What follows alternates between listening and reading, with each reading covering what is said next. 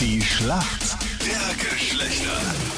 Das individuell zwischen Mann und Frau. Zehn Minuten nach sieben ist es Nathalie gegen äh, Michelle heute in der Schlacht der Geschlechter.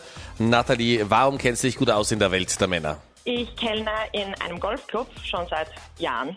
Und ähm, da ist es halt so, dass besonders gerne die Männer eher kürzer am Platz bleiben, sondern dann eher verweilen im Café.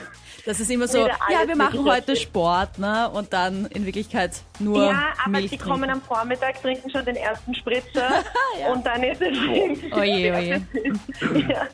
Ja, aber Golfen habe ich sowieso noch nie verstanden, muss ich ehrlich sagen. Also, was daran der Sport gilt, irgendwie das Spaziergehen auf dem Feld und dann ein bisschen schwingen mit dem Schläger. Ich auch nicht. Und die Mädels und Frauen sind da wesentlich ehrgeiziger. Also, Ja, die Männer können es halt, deswegen müssen sie nicht zu ehrgeizig sein. Sehr ich glaube, das richtig. kann man wahrscheinlich so zusammenfassen, oder? ja, naja, die machen einmal im Jahr bei einem Turnier mit und sagen, beim letzten Mal waren sie viel besser, es hat irgendwas nicht gepasst, es war zu heiß, zu kalt, der Wind war komisch.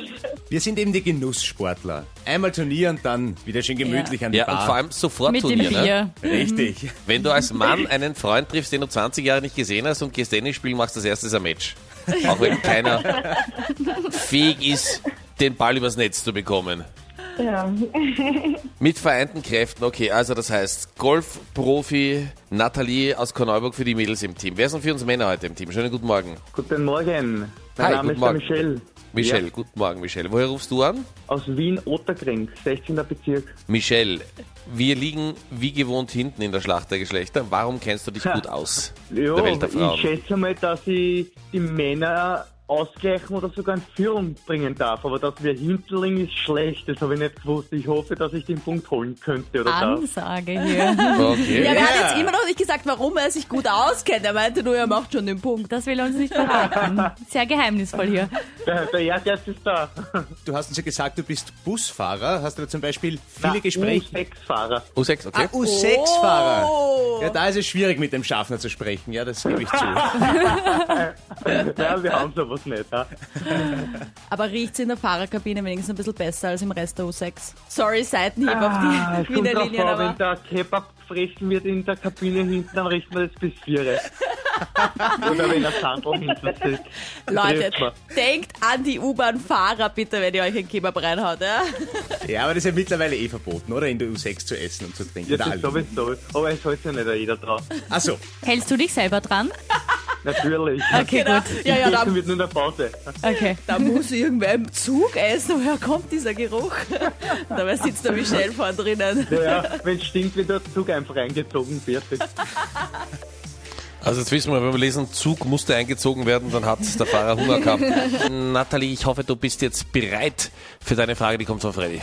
Natalie, seit gestern ist es fix. Stefan Schwab verabschiedet sich von seinem guten alten Verein Rapid Wien. Ich habe da sechs wunderschöne Jahre verbringen dürfen.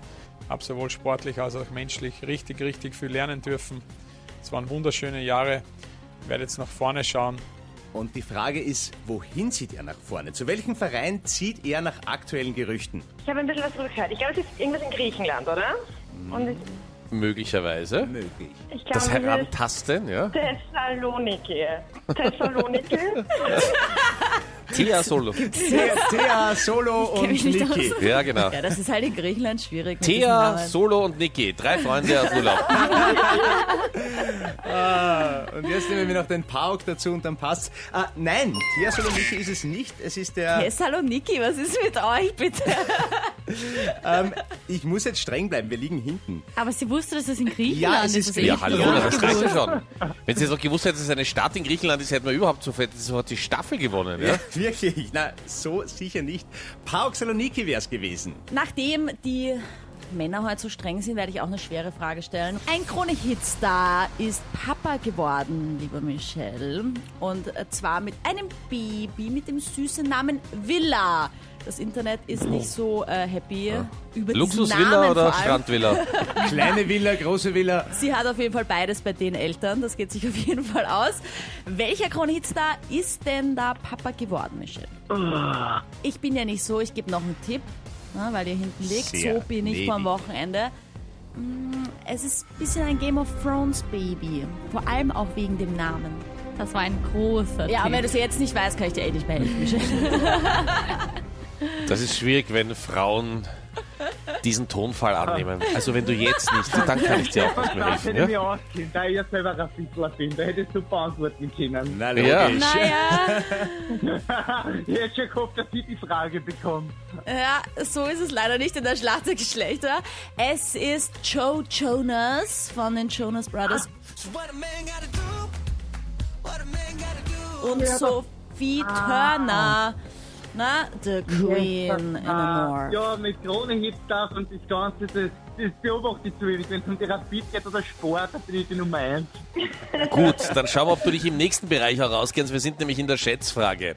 Wie viel Prozent der Frauen geben einen Seitensprung nicht zu? Selbst wenn sie darauf angesprochen werden. Nathalie aus Korneuburg, die Mädels führen, was glaubst du? Naja, ich hätte damit um 48 Prozent. Okay, Michelle, du warst da noch nicht dran, aber wir nehmen deine 48 Prozent. Jetzt ist er total motiviert. Beim Thema Seitensprung bist du wieder, bist du wieder da, gell? da kommt der Ehrgeiz wieder durch. Rapid, Seitensprung, das sind Themengebiete, da kennst du dich aus. Da ist Ich, es raus. glaub, ich sag mal 49 Prozent. 49 Prozent. Gibt es da persönliche Erfahrungen, die du in die Beantwortung der Frage mit einfließen lassen konntest? Ich persönlich würde ja nie betrügen. Okay, Deswegen, gut. Genau. Und es auf jeden Fall nicht zugeben, vor allem nicht im Radio.